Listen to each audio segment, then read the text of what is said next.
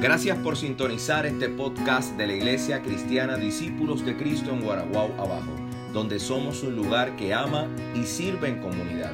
Deseamos que puedas compartir esta serie de mensajes que están siendo de mucha bendición para nuestra congregación. Nos puedes encontrar por Facebook bajo ICDC Guaraguao. Ahora, escucha este mensaje de Dios que será de bendición para ti y los tuyos.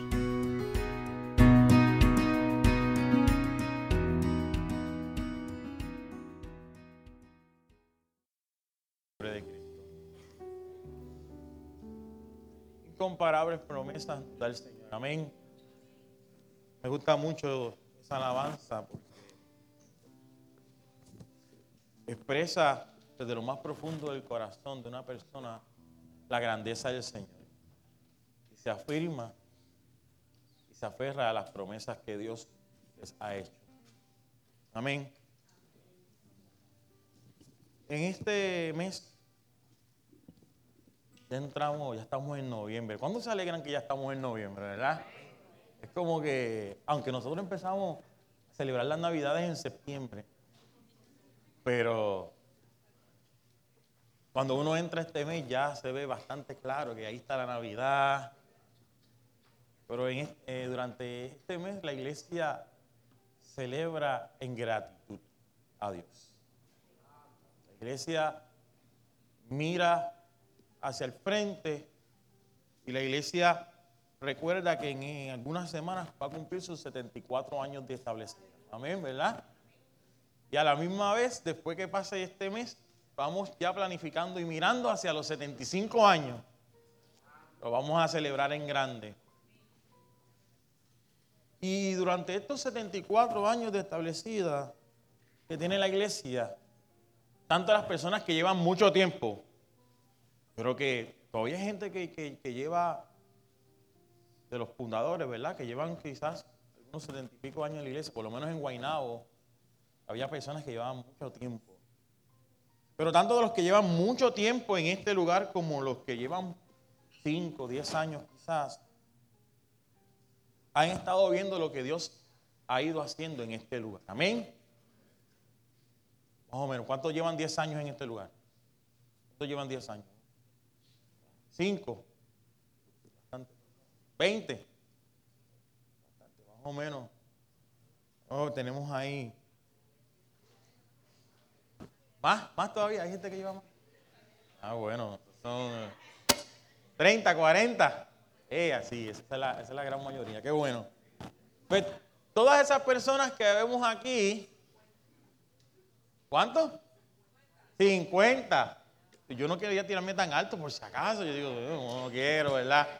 50. ¿Alguien tiene más? ¿Alguien tiene más? Fela. 46. No. Qué bueno. Todas esas personas que llevan 46 años. Nadie le ha ganado a Fela. Fela se lleva el premio. ¿Qué? ¿Quién? ¿Ah? Bueno, ¿cómo tu mamá va a tener menos tiempo que tú? ¿Ah? Eso, ¿verdad? Sí. 50, 5-2. El premio se lo lleva Benji por, por, la- por ahora. qué bien, qué bien.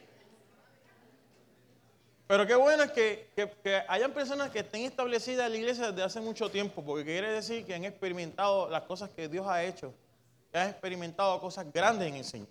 Pero tanto los que llevan 52 años, como los que llevan 5, 10, 2, 1, pueden identificar las grandezas y las experiencias que han tenido durante todo este tiempo. Amén. Incluso los que llevamos poquito tiempo, como yo y mi familia, podemos testificar las grandezas de Dios en este lugar. Porque aún en ese periodo de tiempo corto hemos podido ver la mano de Dios. Así que vemos que la dinámica de la iglesia es, es una que cambia, que varía, que progresa. Pero Dios sigue estando en este lugar. Por otro lado, yo no solamente quiero referirme a la dinámica de iglesia como institución, sino que quiero referirme a cómo Dios ha intervenido progresivamente en nuestras vidas, en la vida de cada una, desde los tiempos pasados hasta el día de hoy. Y es que necesitamos entender que Dios ha sido el mismo ayer, será el mismo hoy y por los siglos de los siglos. ¿Cuántos lo creen? Pero su manera de operar va a variar según el momento específico que estamos viviendo. Si usted mira la historia de la iglesia en general, antes se adoraba a Dios con los himnos más tradicionales a órganos nada más, porque eso fue lo que eh, introdujo el grupo de misioneros que vino a Puerto. Luego en el avivamiento del 33 la cosa cambió, la gente empezó a componer los mismos puertorriqueños a componer canciones que salían desde su corazón, según las experiencias que estaban pasando. Se empezó a introducir la guitarra, eh, los instrumentos, ¿verdad? Eh, de los tradicionales de nosotros, las maracas, todo, todo esos tipos. Dios seguía siendo el mismo, pero la adoración, el tipo de adoración, la música cambió. y así progresivamente Dios ha ido introduciéndose en la historia de cada uno de nosotros para transformarnos.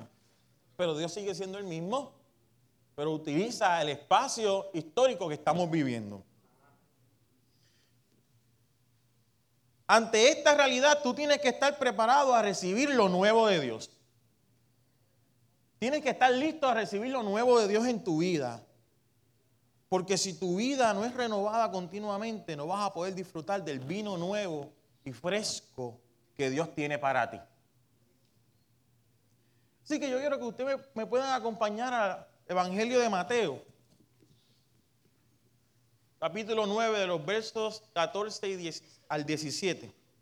Mateo, capítulo 9, los versos 14 al 17. Que Dios tiene una palabra poderosa para cada uno de nosotros. Mateo 9, Mateo 9, Evangelio de Mateo 9, los versículos del 14 al 17. ¿Lo tenemos? Dice la poderosa palabra de Dios en el nombre del Padre y del Espíritu Santo. Entonces vieron, vinieron a él los discípulos de Juan diciendo, ¿por qué nosotros y los fariseos ayunamos muchas veces y tus discípulos no ayunan? Jesús les dijo, ¿acaso pueden los que están en bodas tener luto entre tanto que el esposo está con ellos? Pero vendrán días cuando el esposo le será quitado y entonces ayunarán. Nadie pone remiendo de paño nuevo o en vestido, en vestido viejo. Porque tal remiendo tira del vestido y se hace peor la rotura. Ni echa vino nuevo en odres viejos. De otra manera, los odres se rompen y el vino se derrama y los odres se pierden. Pero echan el vino nuevo en odres nuevos y lo uno y lo otro se conservan juntamente. Agradecemos por la palabra del Señor. En los versos anteriores a los que acabamos de leer, vemos cómo Jesús está causando algunos problemas cuando se sienta a comer con quienes, con los publicanos y pecadores. Entonces queda claro que Jesús está haciendo algo que se supone que no haga. La evidencia de esto la tenemos en la pregunta que le hacen sus discípulos. ¿Por qué come nuestro maestro con publicanos y pecadores? Pero la cosa no se queda ahí porque Jesús le gusta, yo diría que causar problemas cuando llega, ¿verdad? Y causar problemas cuando llega, porque cuando Jesús llega y hace cosas diferentes a lo que tú estás acostumbrado, aún en tu propia vida, eso te causa un problema porque tú quieres hacer las cosas a tu manera. Pero cuando Jesús te causa algún problema es para bendición. Para ti es un problema, pero para Jesús es necesario para cambiarte y transformarte.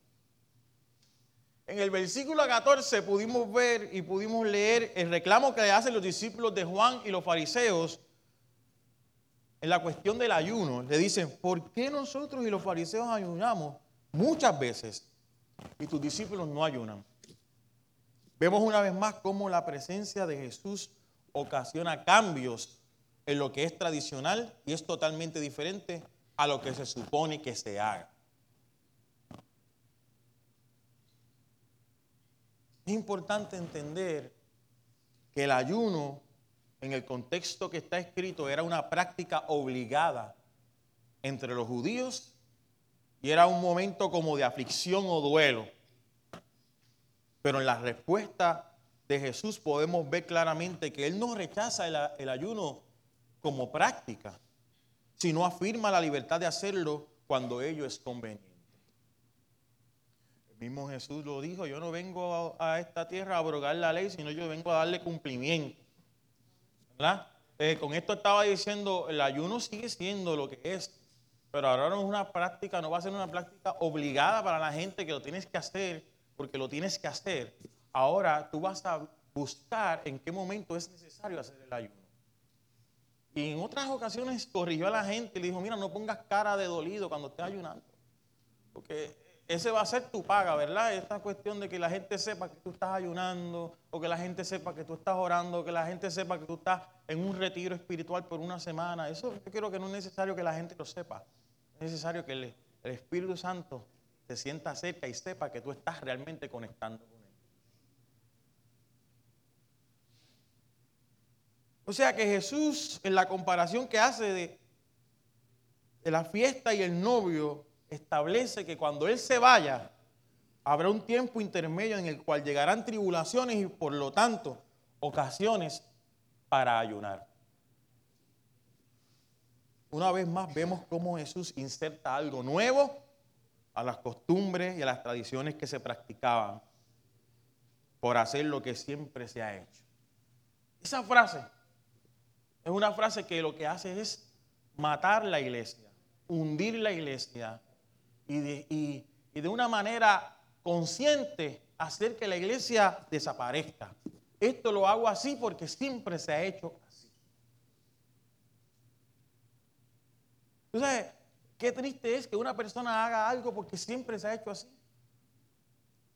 Sin reflexionar y, sin poder pensar en, en la razón de por qué se hacía así en aquel momento y por qué ahora lo podemos hacer de manera diferente, pero entendiendo que la misma esencia del Señor va a estar ahí. ¿Por cuánto antes se podía adorar a Dios por medio del reggae o de la salsa o, de otros tipos de género? Pero no solamente eso, otros tipos de cosas que hacemos. Tú sabes, cuando usted está en su casa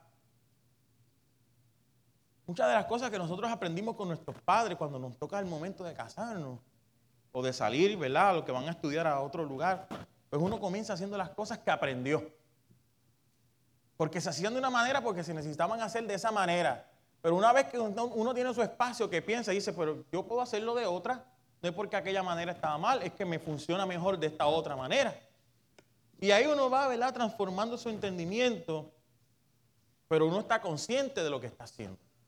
Triste es hacer las cosas por hacerlas. Triste es venir a orar por orar. Triste es ayunar por ayunar. Triste es venir a la iglesia porque me enseñaron que tenía que venir a la iglesia. Pero ¿cuál es la esencia de todo eso que estoy haciendo? Y es que Jesús no estaba desechando la tradición. Él no está tirando a la basura todo lo que se aprendió en el pasado, pero sí establece con su llegada que hay una renovación constante y debemos aceptar lo nuevo que Él nos da y de esta manera lo viejo mantiene su esencia, pero adquiere un nuevo sentido y una nueva manera de implantarse. Luego de esto, Jesús dice una parábola que también lo podemos encontrar en Marcos y en Lucas. En estos evangelios sinópticos, en cual hace referencia a lo nuevo a lo viejo. De esta parte voy a concentrarme en la mañana de hoy, en la comparación que se hace de los odres y del vino. Parece que hay un mensaje muy importante que podemos exprimir de esta enseñanza de Jesús que nos ayudará a cambiar nuestra manera de pensar y ver las cosas. Dice en el verso 17, ni echan vino nuevo en odres viejos. De otra manera los odres se rompen y el vino se derrama y los odres se pierden. Pero echan el vino nuevo en odres nuevos y lo uno y lo otro se conserva juntamente. Ahora bien, hablamos de odres a veces nosotros hablamos de conceptos bíblicos así como si fuera eh, tan básico. Hay cosas que son bien básicas, pero ¿Qué es esto del vino nuevo? ¿A qué se está haciendo referencia? ¿Y qué es esto del odre? Que se compara, que ¿verdad? se describe como un odre viejo y un odre nuevo. ¿Para qué sirve esto entonces? Literalmente, en el Nuevo Testamento, el vino nuevo es jugo de uva puro sin fermentar, el cual el cual se buscaban distintos métodos para conservarlo dulce y fresco hasta por un año, si fuera posible. Un odre estaba hecho de piel de cabro y servía para echar el vino hasta que éste se fermente. Tú lo has visto, quizás pues, fallé en no traer una foto, pero usted lo ha visto, ¿verdad? Que es como un hecho de cuero, pues, como así, como como si fuera una cantinflora, pero no, la que nosotros estamos acostumbrados. Es algo, la que tiene su tapita y todo, pero estaba hecho de cuero de cabro. Cuando se echaba el vino nuevo en un odre, recuerden si estamos hablando de ese jugo de uva, ¿verdad? Si nos vamos en un viaje y vemos esas películas, esos documentales, que esas uvas se sacan, se ponen en un, en un cubo grande y, le pisan. Eso está bien poco está un poco difícil de digerir. Sería bueno ver los pies de la gente que lo pisa, pero ah, por fe creemos que el jugo que nos llega los pisan unas máquinas. Porque soy muy rústico y muy eh, artesanal. A veces eso de artesanal es un poquito difícil. Pero bueno, si nos imaginamos, pero para aquella época no había máquinas, entonces eran a pie. Eso sí, yo me pregunto, esto, me, lo pensé ahora, si la gente caminaba prácticamente descalzo con una sandalia,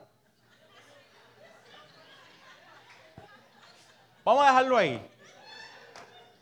Vamos a dejarlo ahí, eso es como, ¿verdad? Hay, hay otras cosas en otras partes del mundo que nos parecen un poco difíciles, pero es rústico. Vamos a pensar que, ah, míralo ahí, este Carlito vale oro. O Moncho, no sé quién fue, pero... Moncho, ah, viste, Miren ese odre ahí.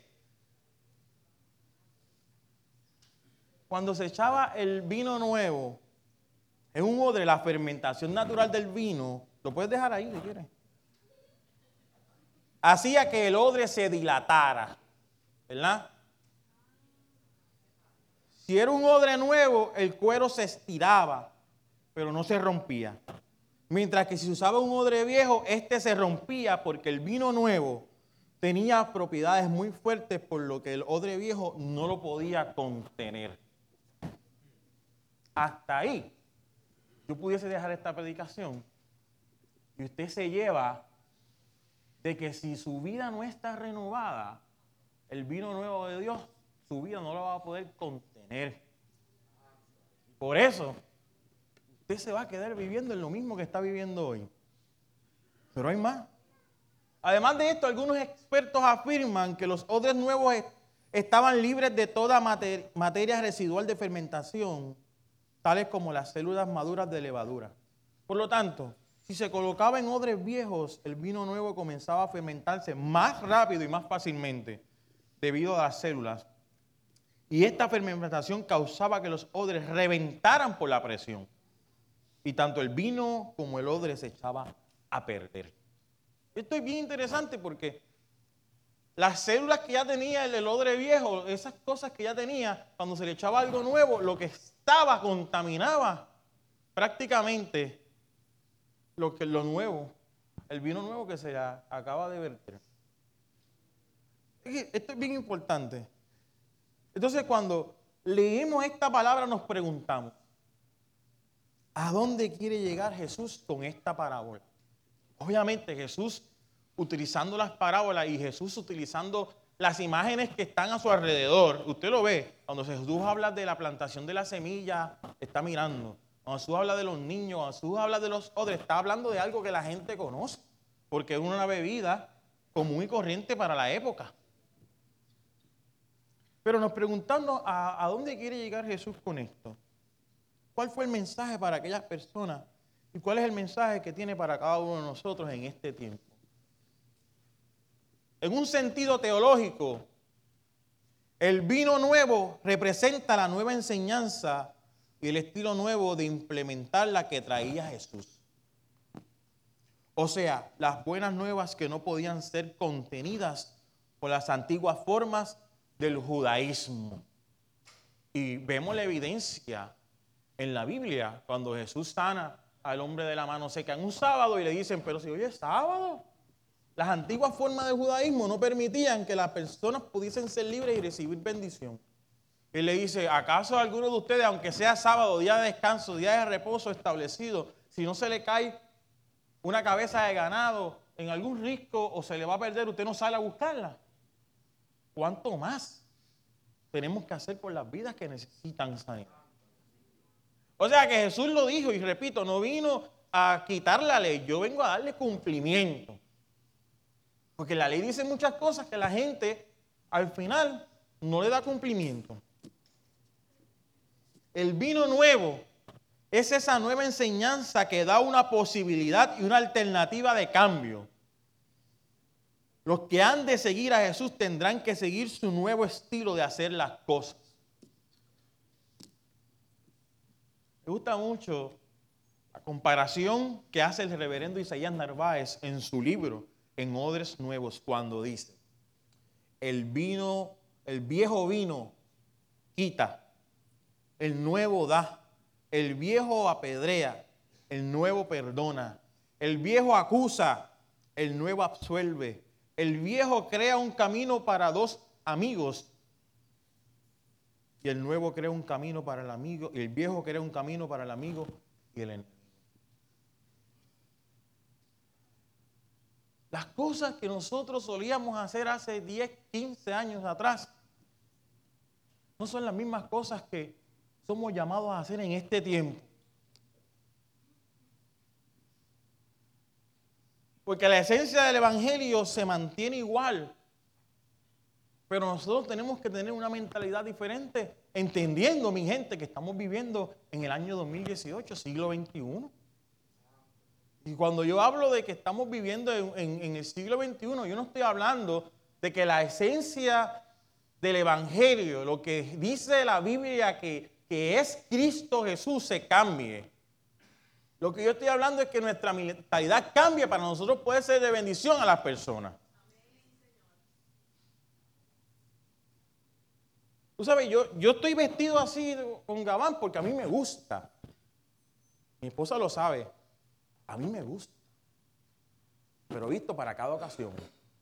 ¿Verdad? A mí me gusta, me gusta ir a Burlington. Tal el anuncio no pagado. Me gusta ver los trajes, me gusta ver las corbatas. A veces me meto por internet en otro, en. Estoy cambiando. Mi, mi esposa me dice que yo soy muy monocromático. Negro, gris. Bueno,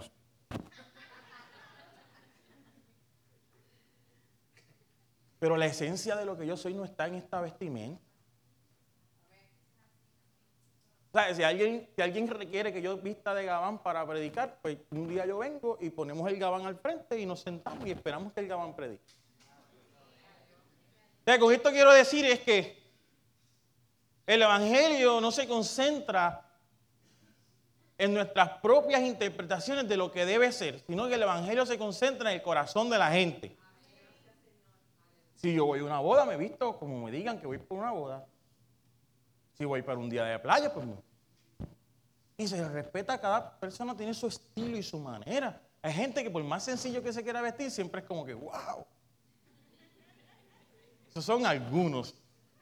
No somos todos.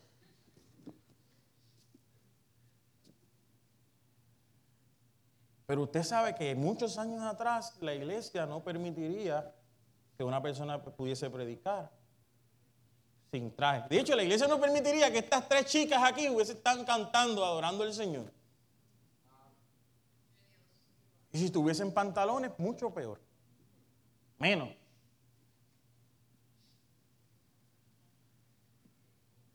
Lo cual la presencia de Dios no se contiene en un pantalón o una falda respetamos las mentalidades y, uno como líder trata de, manejar el asunto lo mejor posible para que las personas estén tranquilas, pero al final del día,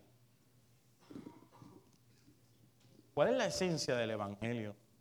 ¿Cuál es la esencia de lo que nosotros predicamos? El vino viejo quita y el nuevo da.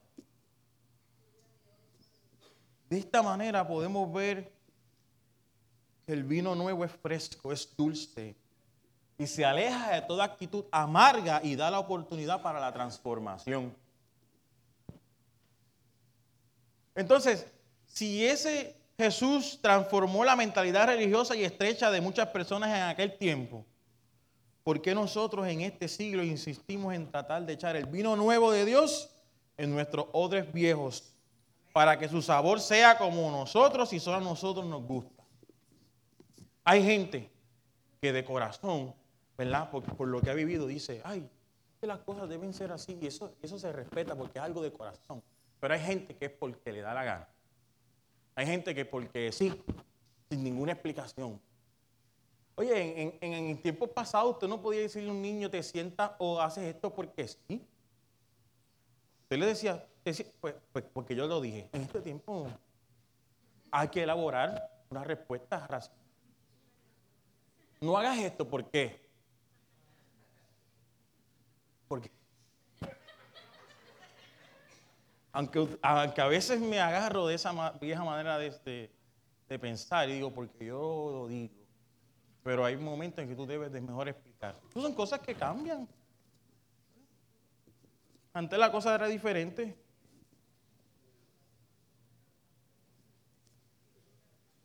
Mire, el Evangelio es el mismo, pero tiene un carácter progresivo que se ajusta a los tiempos según sea la necesidad. El vino nuevo de Dios vino a cambiar las malas interpretaciones de la palabra que tenían los maestros de la ley. Pero también en nuestro tiempo ese vino nuevo quiere cambiar nuestra mentalidad y nuestros conceptos equivocados.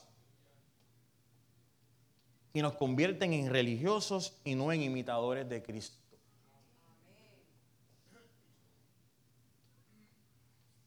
Más allá de las buenas interpretaciones que se hacen acerca del vino nuevo y los odres específicamente, yo veo mi vida como un odre, un recipiente que tiene que estar listo y renovado para lo nuevo de Dios. Yo no quiero que cuando se derrame el vino nuevo mi vida no esté lista para recibir ese mover poderoso. Yo estoy seguro de que a todos nos ha pasado que cuando el poder transformador del Evangelio quiere seguir progresando, nuestras vidas están como un odre viejo y contaminado. Reventamos entonces y nos estancamos.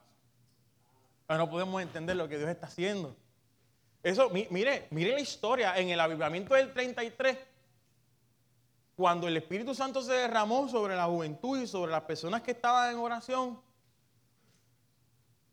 la mentalidad de odre viejo que tenían los misioneros, cuando vieron que las personas comenzaron a hablar nuevas lenguas, cuando se empezó a profetizar, sin nosotros pensar en las cosas que se pasaron de la raya, ¿verdad? Porque tiene que haber un balance. La mentalidad de odre viejo que tenían los misioneros no pudo contener lo que Dios estaba haciendo y lo que se estaba manifestando era de Dios. Quizás algunos de ellos lo entendieron, quizás no lo entendieron y eso llevó a qué? Eso llevó a que la iglesia eh, adquiriera su propio carácter hasta el momento en que la iglesia cristiana y discípulo de Cristo en Puerto Rico tomó un, rumbo aparte y aunque mantiene un vínculo de hermandad con la iglesia en Estados Unidos, nosotros somos otra iglesia, ¿verdad? Como la iglesia cristiana y de Cristo en Puerto Rico. Pero lo nuevo de Dios se derramó. Y luego el Señor sigue progresando con la iglesia según los tiempos y se sigue derramando. Sí, porque cuando el vino nuevo de Dios se derrama, nuestra vida no se queda igual. Ese vino provoca cambios significativos y el cuero se estira. Se rompe nuestra mentalidad finita y la fermentación natural del vino provoca una transformación. Ese odre, cuando recibe el vino nuevo de Dios, no vuelve a ser el mismo. Ese odre cuando, tiene, eh, cuando es nuevo y tiene una mentalidad nueva y deja que, que se vierta el vino nuevo de Dios, no vuelve a ser el mismo. Es estirado, es transformado, es preparado. Por otro lado, si insistimos en ser odres viejos, como dije anteriormente, nuestra vida no resistirá lo, nuevo que viene de Dios. Y entonces nos convertiremos en personas amargas, acusadoras, criticonas, juzgadoras, intolerantes y faltas de perdón. Somos como inmunes a la presencia de Dios y no se nos conmueve ni un pelo. Cuando yo hablo de esto, de que nuestra mentalidad tiene que ser transformada para nosotros poder amar, no estoy hablando de que usted venga al culto y se le paren los pelos. Eso, eso sería lo, pues, lo más básico. Pues, ya, vengo a la iglesia y como no, ay, no, me gusta cómo ese pastor predica, no me gusta cómo, cómo ese ministerio de adoración ahora de momento ha hecho como que algo diferente. Ay, no me gusta cómo ese amos ahora está orando, que está orando, yo no sé cómo. Lo mínimo sería que usted ya no se le pararan los pelos y usted se quedara ahí como un mueble todos los domingos. Eso es, lo mínimo. Es malo, pero no es tan malo. Lo peor que puede pasar es que su corazón se enfríe y usted no tenga la capacidad de amar a la gente. Aunque usted vea que por fuera está expresando cosas que quizás no son consonas con lo que usted piensa, pero nuestro llamado es amar a esa gente. Nuestro llamado es a recibirle. Nuestro llamado es a sumar personas, no a restar personas. nuestro llamado es a pensar primero en lo que Dios ha hecho en nosotros para poder comprender lo que Dios está haciendo en el otro. Porque es que en este tiempo usted se cree que los jóvenes se van a tragar el cuento de una fe que no razona. ¿Usted se cree eso? Entonces es que yo pido experiencias espirituales. Porque cuando tú lees la Biblia, tú razonas y cuestionas algunos textos. Y tú dices, pero ¿cómo esto puede ser así? Te vas al contexto, ah, comprendes qué fue lo que pasó. Y por la experiencia espiritual, dice, los jóvenes dicen, bueno, mira, esto está aquí medio raro, pero yo he conocido un Dios vivo y de poder que trasciende cualquier cosa. Su palabra está ahí, su palabra nos habla. Pero mi gente, si no hubiese habido una transformación en la interpretación de la palabra, todavía aquí estuviéramos hombres sentados a un lado y mujeres al, otro. ¿Cierto o falso? Si no hubiese habido una transformación de la palabra, todavía las mujeres no pudiesen usar pantalones. Eso es fuerte, pero es más tontería. Si nosotros no hubiésemos tenido una transformación de ser vino eh, odres viejos a odres nuevos para recibir lo nuevo de Dios, todavía no tuviésemos mujeres líderes ni pastoras. ¿Entendió? Si no hubiese habido una transformación de nuestro entendimiento, todavía nosotros estuviésemos criando niñas para casarse. Yo le digo una cosa, yo no estoy criando a mis dos nenas para que consigan un príncipe azul. Yo estoy criando mis dos nenas para que sean mujeres de, Dios, tocadas por el Espíritu Santo, que estudien, que trabajen, que realicen sus sueños y en ese escenario de vida puedan conseguir una persona que complemente ese sueño de Dios. Pero yo estoy criando chicas para que encuentre un príncipe azul. Yo espero que usted no esté haciendo lo mismo. Yo estoy criando mujeres de Dios que puedan tomar sus propias decisiones y cuando ellas lo decidan puedan unirse a la persona que ellos quieran unirse. Con Dios contando por el medio. Pues que eso, yo sé que eso es como bajar una vianda con bacalao sin agua. Yo lo sé. Pero nuestro entendimiento tiene que cambiar. Porque yo espero, yo no espero, aquí hay chicas que tienen el mismo valor que los chicos. ¿Sabe por qué digo esto? Porque ninguno de ustedes tampoco cría un hombre para que se encuentre con una... Esos son complementos de la vida. Porque hay personas que deciden nunca casarse por las razones que sean y siguen siendo igual importantes y, y tienen gran valor. Nosotros nuestra prioridad es criar niños y niñas que amen a Dios sobre todas las cosas. Que tengan un espíritu, un sentido de superación, de alcanzar metas, de estudiar. Y con ese entendimiento que Dios les da, entonces formen una familia. Amén.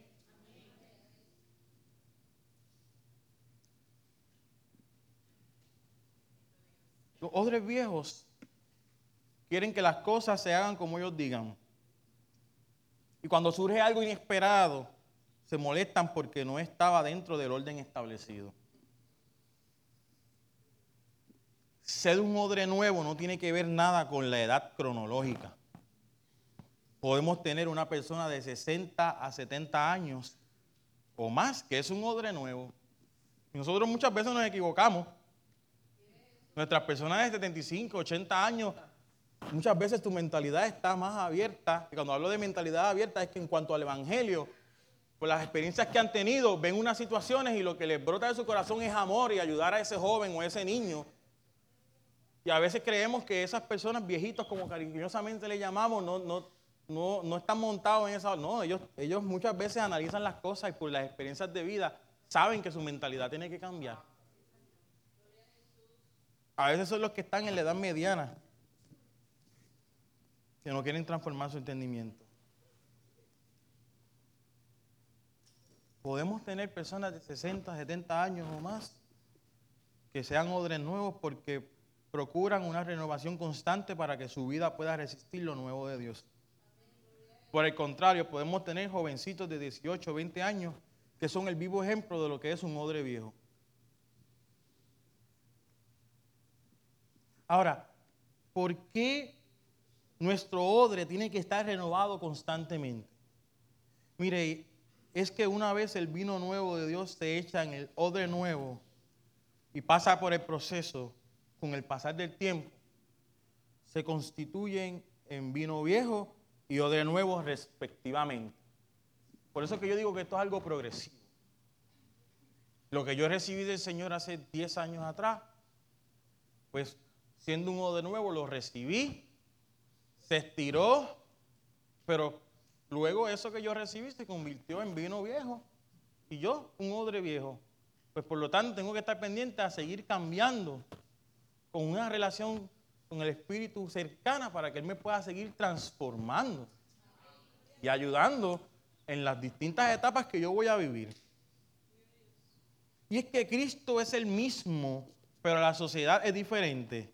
El Evangelio es el mismo, pero los jóvenes son diferentes. El poder de Dios es el mismo, pero la composición de la iglesia no es la misma. Nuestra vida tiene que ser un odre nuevo para recibir todo lo nuevo de Dios y poder dar a beber a otros de ese vino nuevo, fresco y dulce que solo proviene de Dios. Es importante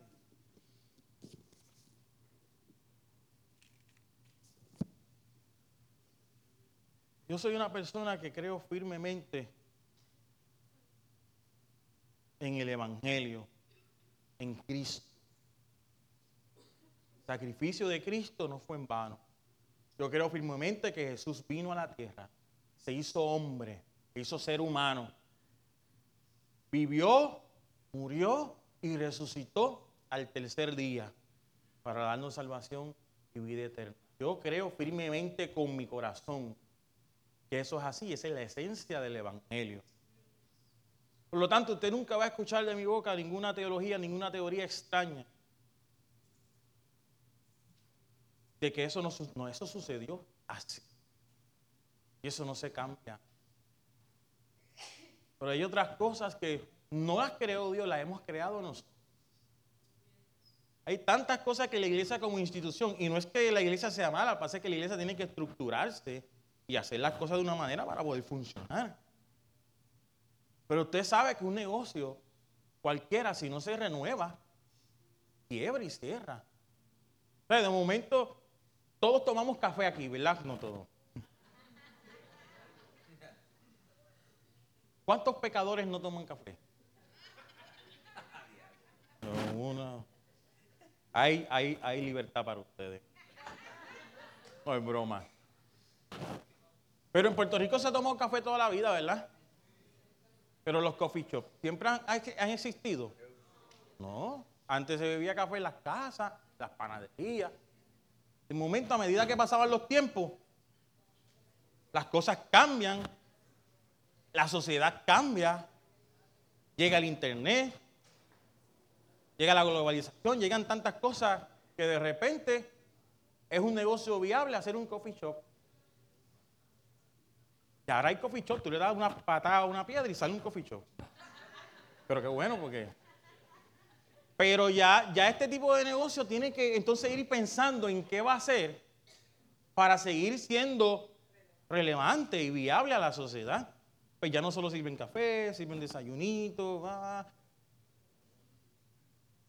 ¿Ves lo que le quiero decir? Un ejemplo de que, y aunque la iglesia no es como negocios normales, pero la iglesia sí es una institución que tiene que renovarse para poder ser relevante a la gente.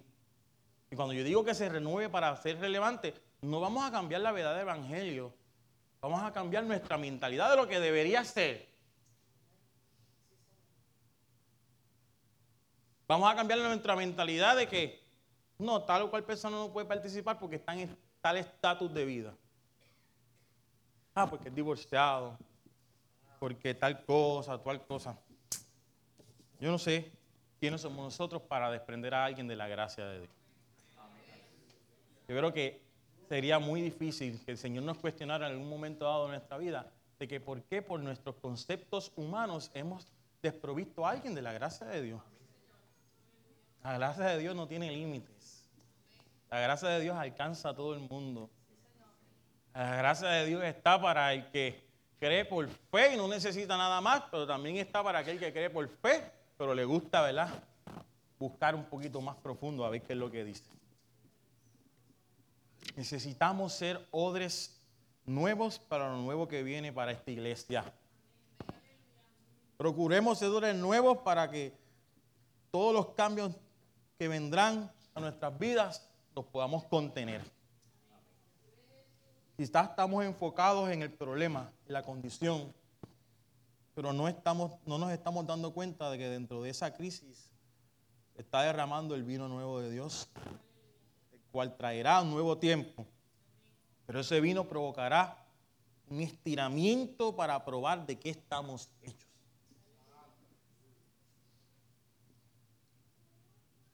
Dile al Señor, yo quiero ser un odre nuevo. Quiero crecer en la medida que tu vino se derrama sobre mí. Yo quiero estar listo para lo que el Señor tiene para mí. Yo lo quiero, porque quizás habrán cosas que yo tenga que hacer que no cuadren con mi manera de pensar. Pero como pastor se me van a presentar ahí. ¿Y qué yo voy a hacer? siempre con la dirección del Espíritu tengo que tomar una decisión consona en favor de lo que Dios quiere hacer, pero consona en el amor de Cristo. ¿Qué cosa usted va a tener que manejar? ¿Qué cosa usted va a tener que ceder? ¿Qué cosa usted va a tener que... nadie ha dicho que el estiramiento de un odre, pues un odre no tiene vida, pero cuando hablamos como que somos nosotros los odres, Nadie ha dicho que cuando se echa un vino nuevo en nuestra vida y se estira nuestra, nuestra vida, valga la redundancia, pero nuestra mentalidad, no vamos a sentir dolor, no vamos a sentir que, Dios mío, Señor, me, me estoy estirando, pero me estoy estirando porque el vino nuevo de Dios se está derramando sobre mi vida. Si nosotros procuramos beber del vino nuevo de Dios, nuestra vida va a ser transformada constantemente. De la misma manera, si tú echas en tu odre cosas que no deben estar allí, tu vida también va a tener una transformación, pero negativa. Si tú te alimentas de cosas que no, que no provienen de Dios, y tú buscas respuestas en otros lugares que no provengan de la palabra de Dios, Aunque tú quieras cuestionarle, aunque tú quieras buscar.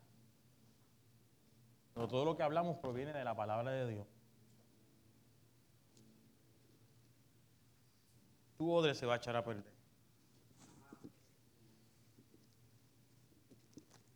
Así que yo quiero, yo quiero saber si hay personas aquí que están dispuestas a hacer odres nuevos. Yo quiero hacer un odre nuevo. Porque lo bueno, lo nuevo de Dios, yo quiero, yo quiero resistirlo. Yo quiero, yo quiero que, que se derrame sobre mi vida. Quiero que me transforme, yo quiero que me cambie. Así que si hay gente, yo quiero orar. Hay gente que quiere ser, que dice, Señor, yo quiero ser un odre nuevo. Vamos, quiero recibir lo nuevo tuyo. El altar está abierto, venga. Vamos a orar. Vamos a orar los unos por los otros para que si vamos una transformación. No es fácil. Yo, le estoy diciendo que no es fácil, pero es algo necesario. Así que el altar está abierto. Da una oportunidad para que usted venga